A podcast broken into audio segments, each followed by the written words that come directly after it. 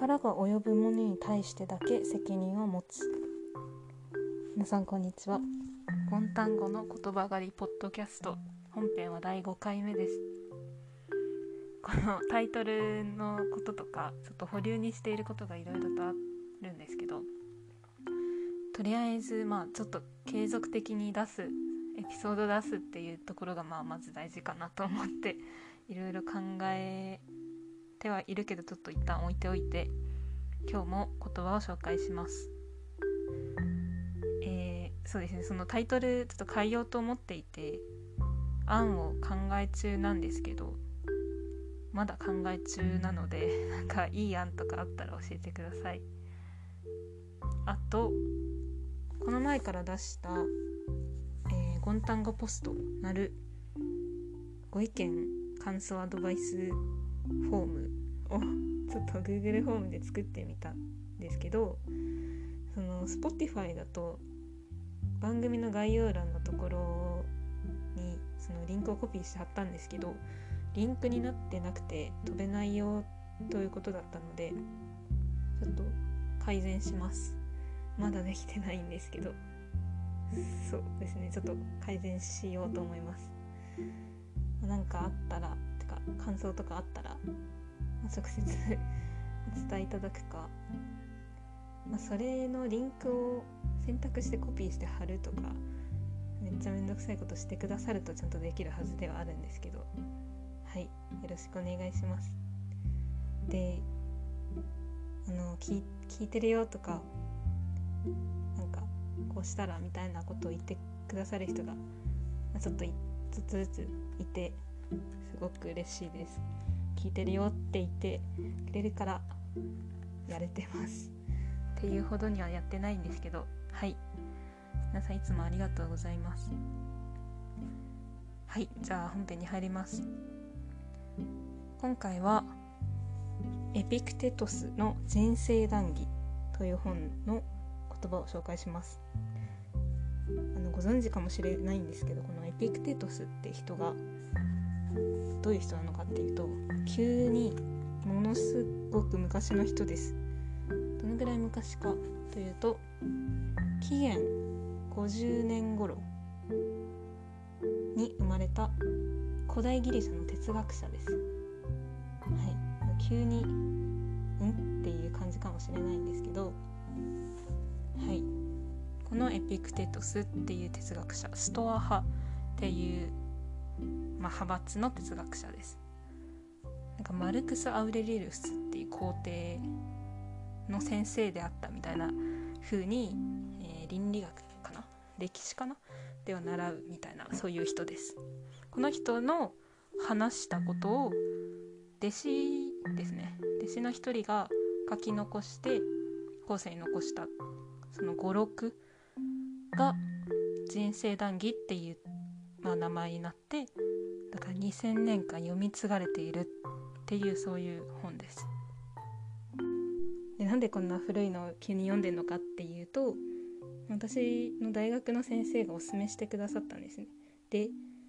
この君たち若者が、まあ、若い時にこれを読むとすごく勇気をもらうでしょうっておっしゃっていたので読んでみようと思って読んでいますあの読んでる途中なんですねこれ結構、まあ、でかくてというかエピクテトスの言葉というかについての本についてのというかエピクテトスの本ってほぼこれだけなのかな多分。なので、まあ、それにしては短いんですけど結構大きいです。私が読んでるのは岩波文庫のすごい最近2020年に出された新訳国方英二さんという方が訳された新訳版でこれだとなんかちょっと長くはなったらしいんですけど、えー、上下巻ちょっとまあ分厚めな文庫本が上下巻でです。で私は今この上下上巻をちょっとずつ読んでます。と、まあ、すごい長いと言ったんですけどで哲学書とか言うから難しそうとか思うかもしれないんですけど私もそう思ってたんですけどびっくりするぐらい読みやすいです。まあ、新訳だからっていうのがすごくあるとは思うんですけどそのプラスで第えーと人生談義は全部で第4巻からなっていて上下巻が12巻と34巻に分かれてるんですけどその巻の中でも章ごとに分かれています結構短めな章がたくさん1巻に30章かなぐらいになっているのですごく一つの章短いと本当に数分で読めちゃうし長くてもまあ10分あれば、読めるぐらいの章がたくさん入ってます。でその話した言葉を記録したものなのでそういう意味でもすごく読みやすいです。びっくりしました。哲学書かどうかわかんないんですけどまあそうですね。で今回の紹介する言葉は第1巻の第12章からの言葉ですその紹介してくれた先生がどういう意図で勇気をくれる若者に勇気をくれると言ったのかということをまあ私的には命題にしつつ読み進めているんですけどこの言葉もまず一つあ確かにこれは勇気をもらうと思ったのではいここでも紹介したいと思いますよろしくお願いします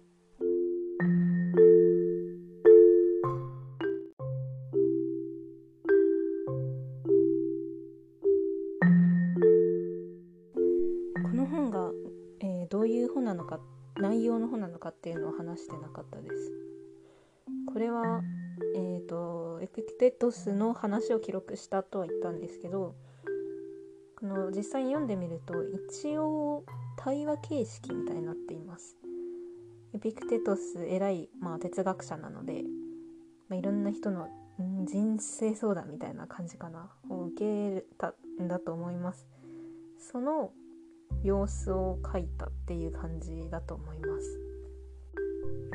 まあそうですね何か悩んだ時にエピクテトスの話によると人生は何々だから、まあ、こういうふうに考えるべきだとかそうですね。古代ギリシャの人なので、まあ、神の話とかも出てきます。てかそうですね。はい。まあ、人生の考えをエピクテトスがわかあそうですね相談に来た人に話すみたいな感じで読むのがいいのかなと思いました。でこのエピクテトスっていう人についてです。えーと、と勇気をもらうともさっき言ったんですけどなぜかっていうその理由になると思う一つはこの人がえーと、奴隷出身なんですね。古代の話なのでその奴隷って制度があったっていうのはいいと思うんですけどそうなんです。母親も奴隷だったらしくて自身も奴隷から解放されて哲学をするようになってたっていう経歴があります、ま、だから現代の人が読んでもすごくなんか哲学だけど優しいみたいなことをよく言われているのかな。だから勇気をもらうっていうのも結構納得できるというか感じです。本の中でもその奴隷の話というかそうですね奴隷だったからこその言葉だなみたいなのもはい結構出てきます。はいちょっと前置きが長いですね、えー、言葉の紹介に入ります。さっき言った通り第1課の12章からの言葉です。この章では「心の満足について」っていうタイトルで話されています。文庫本のページ見開き1233.5ページだけなのですごく短いです。心の満足についてっていうタイトルはまあ抽象的ではあるんですけどこの章の最後らへん本当に一番最後で出てきたのが今回の。力が及ぶものに対してだけ責任を持つ。っていうところです。これだけだと本当になんだって感じだと思うのでちょっと分かりやすいと願いますがく説明しようと思います。さっき言った通りこれの章は結構分かりやすく対話みたいな感じになってます。何人かいるのかな？なんか特定の誰かっていう感じではないような気はするんですけどその相手がなんか自分の人生こうこうだからうまくいかないんですみたいなことを何人か言うんですね。分かりやすいやつを言うとあ前半の方ちょっと直接つながる話じゃないので最後ら辺のを出すんですけど私の足が不自由になったのだとかこれは、えー、多分生まれつき不自由だったかもしくはなんか不慮の事故で足が使えなくなっちゃったみたいな感じを想定してると思います足が不自由になったのだ。って言います。それに対してエピクテトスはつまらない人だねと。まあ全部読みはしないんですけどその君の足一本のためだけにこの宇宙を咎めるのかって言うんですね。もしくはもう一人。私にはこんなひどい父親と母親がいるんです。かわいそうに。って言うんです。違う人かな多分。それに対してもエピクテトスはなんでそういうことを言うんだ？って言うんですね。なんか一見全然優しくないじゃないかって思いません？なんかすごい不幸なことがあった人に対して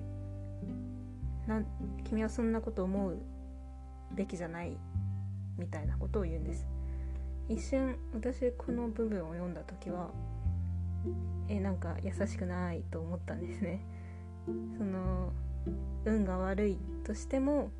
それを人のせいにするなみたいなことを言ってるのかなと思ったんですね。ちょっともうちょっと具体的に言おうかな。足が不自由になった人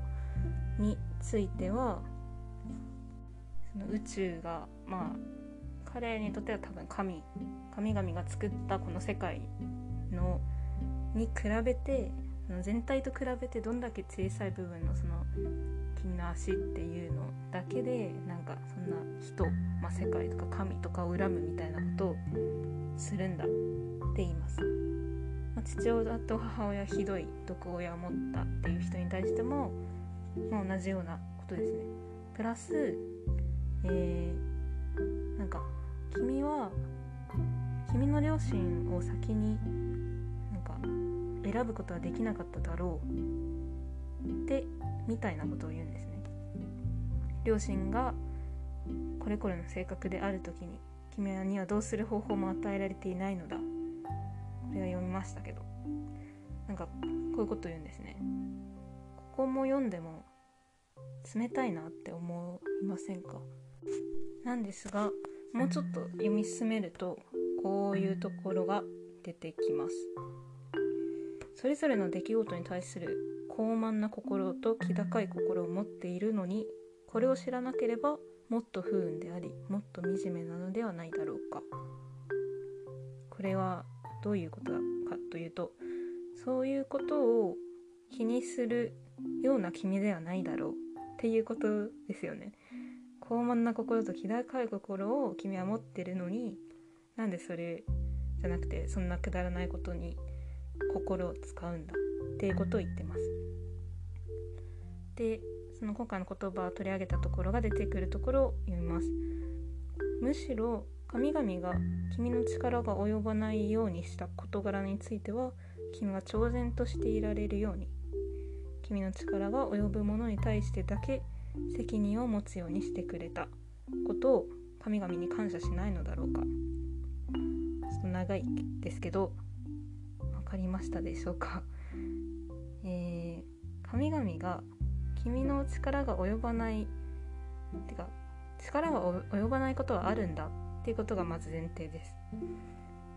それは神々がそうしたんだから、えー、君はそれに対して超然としていられる。超然とその我関せずっていう態度を取れるってことだと思います。まあだからこれを逆に言うと逆に神々が同じように力が及ぶもの君が力が及ぶものっていうふうにしたものだけうんとに対しては責任を持つようにしたんだ。責任を持ちなさいっていうことです。さっきの例にすると足を不慮の事故とかで不自由になったとか毒親を持ったとかは君の力が及ばないもの。正確には神々が及ばないようにした事柄なんですね。だからそれについては君は超然としていられるって言ってるんです。もっと言うとその変に心を使うなって言ってます。そうじゃなくてもっと君の力が及ぶもの大事なことがあるだろうっていうことを言ってるんですね、もっとすごく優しいような言い方をすると多分君のせいじゃないよ。そんな苦しんでる。うんちょっと難しいかな。うん。そんなひどいこと起きてるけど君のせいじゃないから気にしなくていいよ。っていうことなんですね。もうちょっと一瞬考えるといや苦しんでんの俺だし。とはなるかもしれないんですけど。うん。なんか納得はできる気がします。かこの世の中のこのひどいことは君のせいじゃないからもっと違うところに、まあ、楽しかったりやりがいのあることをしなさいって言ってますちょっと別の言葉で言うと、えっと、この章の中のちょっと前のところに戻ってあここと同じことかなっていうのがあるのでちょっと読みます。周囲の出来事はそれらが実際にあるようにあり本来あるようにあるのだから我々自身が自分の考えを起きているものに適合させるためである。えっ、とここも長いんですけど、まあ、要はその考えようによってだよねみたいなことだと思います。これはさっきの力が及ばないものに対しては責任を持たないっていうところとはちょっとなんかニュアンスは違うんですけど、まあ、そういう風に考えたら楽じゃない、まあ、楽じゃないというか考えるべきだその周囲の出来事をどう捉えるかてか自分の考えをそれに適合させてうまく考えるんだよっていうことかなと思います。ある意味でこれはなんかえっ、ー、と現実逃避みたいな感じも受けるんですけどでもそれって、まあ、その人生の生き方考え方ではあるよなと思います無理やり考えると奴隷出身エピクテトスが奴隷出身だっていうのもこういう考えにちょっとつながるところはあるのかなとも思いました。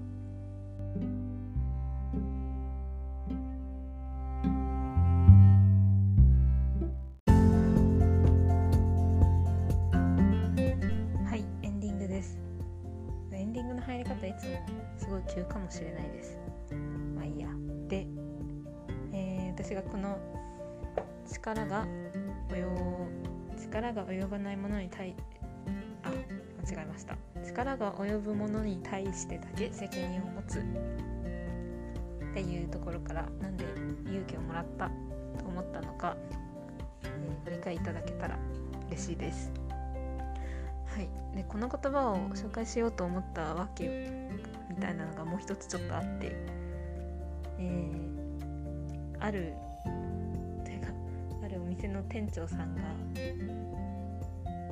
いましてそのシフトバイトのシフトを集めて組むっていう仕事がまあありますよね。すごいそのお店人手不足でまあけどお店は忙しいんですね。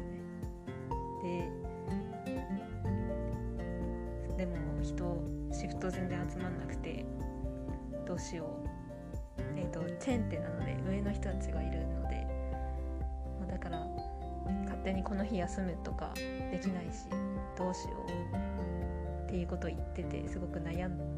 悩むっていうかいつも大変そうにしていて。うんでなんだっけななんかもうこんなシフト集まらないのやっぱ店長だし自分のがの力が及ばないからだみたいな、まあ、ネガティブ思考にもなるぐらい忙しそうなんですけど。みたいな話をしていてその時に私はこの言葉を思い出しました。最近読んだっていうのもあるんですけど。あなんか今店長さんにこれ教えてあげたいなって教えてあげるなって言う言える立場じゃないですけど。及ばないってまさに、まあ、この場合本当に現実的に人が集まらないのってその店長さんのせいというより、まあ、なんか時給とか環境とか人を募集する方法とかがちゃんとできていない力不足なのは本社であってみたいな。まあそうですよね、まあ、だから多分店長さんのせいではないんですけど、まあ、だからその力が及ばないものなんですね。だからそれに対してはもうちょっと超然としていられるよっていうことをなんかどうにかなんか傷つけずに伝えられたらいいなって思ったんですけど、まあ、伝わることはないんですけど、まあ、まさにこの言葉が現代の人にも当てはまる場面を見たというかそういう気がしました